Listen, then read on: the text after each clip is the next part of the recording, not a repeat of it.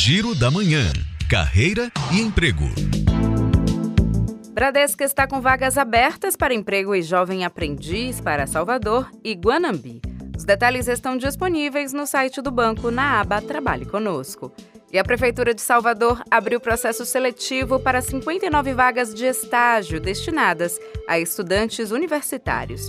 O prazo termina nesta sexta-feira no site cidrh.org.br. A rede Sara está com 60 vagas abertas para profissionais de Minas Gerais, Rio de Janeiro, Ceará, Maranhão e aqui na Bahia, além do Distrito Federal.